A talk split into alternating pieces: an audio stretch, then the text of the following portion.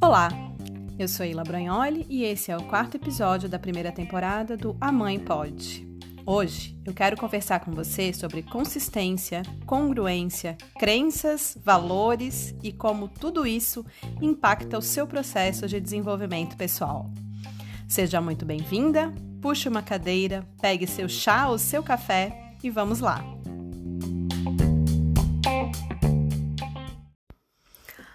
Faça o que eu digo, mas não faça o que eu faço. Embora essa seja uma frase que nós crescemos ouvindo em tom de brincadeira, eu tenho percebido a importância de fazer uma ressalva quanto à sua banalização.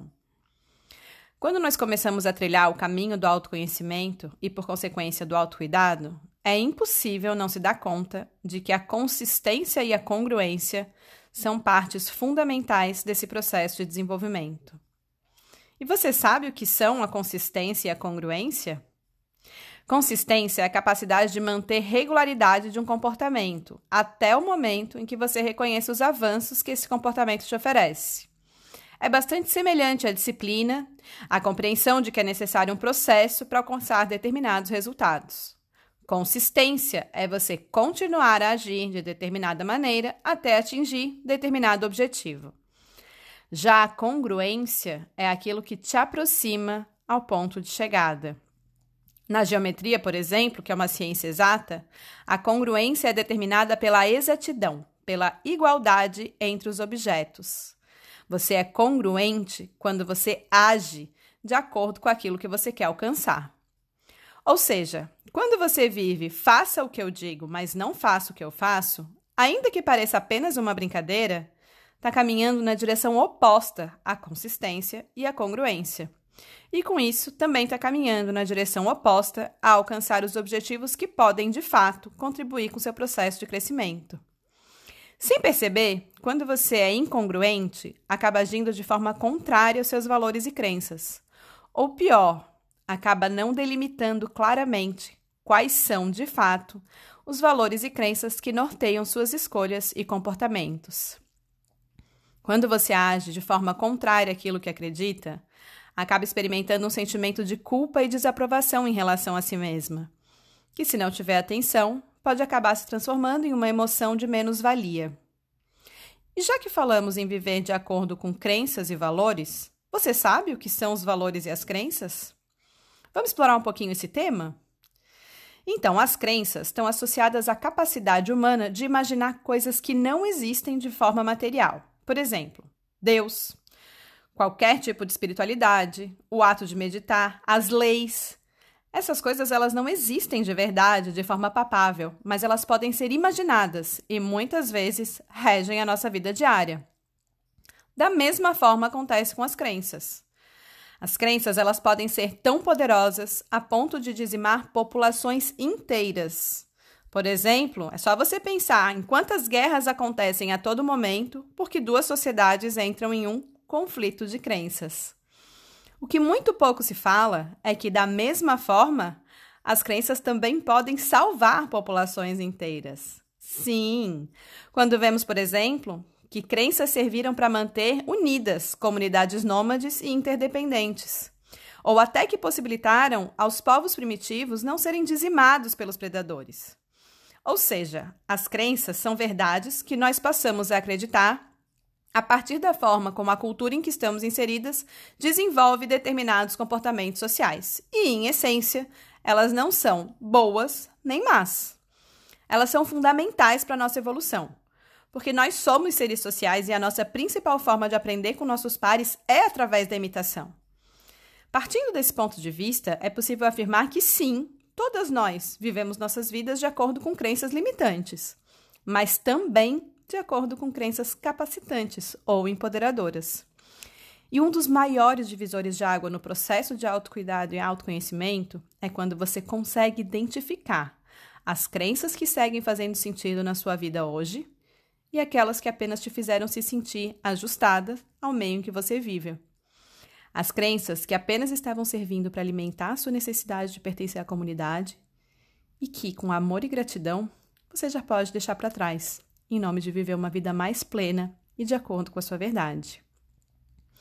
Então hoje eu te convido a refletir sobre que crenças na sua vida já não te servem mais.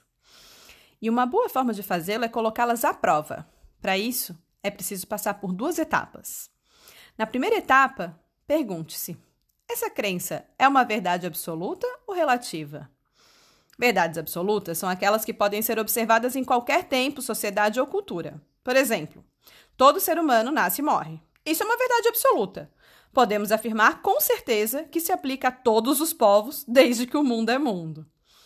As verdades relativas são todas aquelas que não obedecem a esse padrão, mas fazem sentido dentro da cultura em que você está inserida. Por exemplo, todo ser humano se alimenta de outros animais. Isso é uma verdade relativa. Sabemos que muitos seres humanos não se alimentam de outros animais, seja por princípios religiosos, por questões ideológicas, por questões de saúde, por aí vai. Passada essa primeira etapa, se você identificou que determinada crença é uma verdade relativa, o próximo passo é descobrir se ela te limita ou te empodera.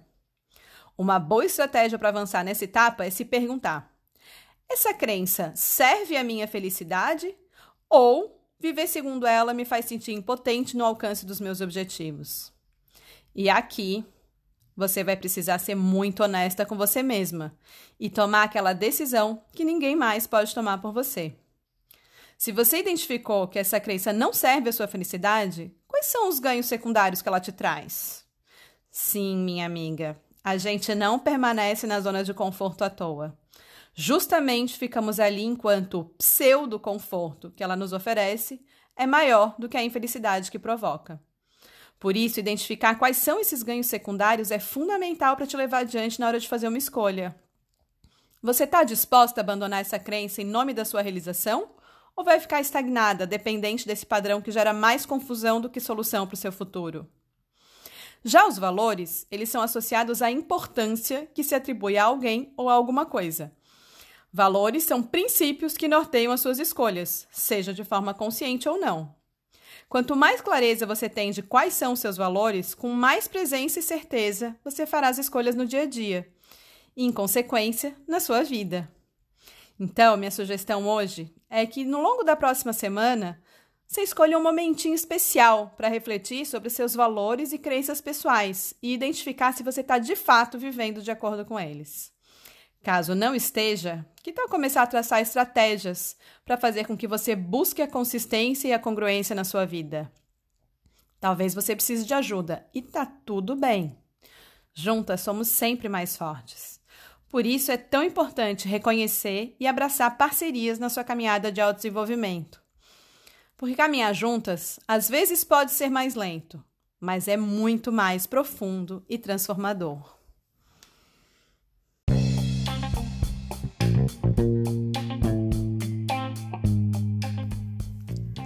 Esse foi o quarto episódio da primeira temporada do A Mãe Pode. Sou muito grata por você estar aqui e por me ouvir. Se você gostou desse podcast, me procura nas redes sociais. Eu estou no Instagram no arroba ila.brognoli, I-L-A.B-R-O-G-N-O-L-I e no Facebook barra ila.terapeuta. Produzo conteúdo voltado para o processo de autoconhecimento dentro da realidade bem específica das mulheres mães. E vou adorar saber o que você achou do que escutou por aqui. Um grande beijo e até semana que vem.